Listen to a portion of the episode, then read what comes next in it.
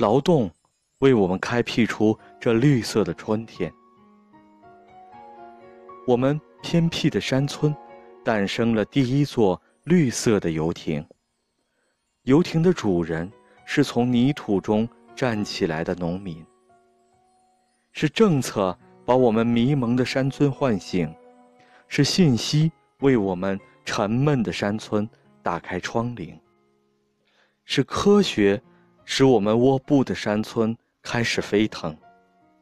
愚昧被扫进垃圾，知识擦亮了致富的眼睛。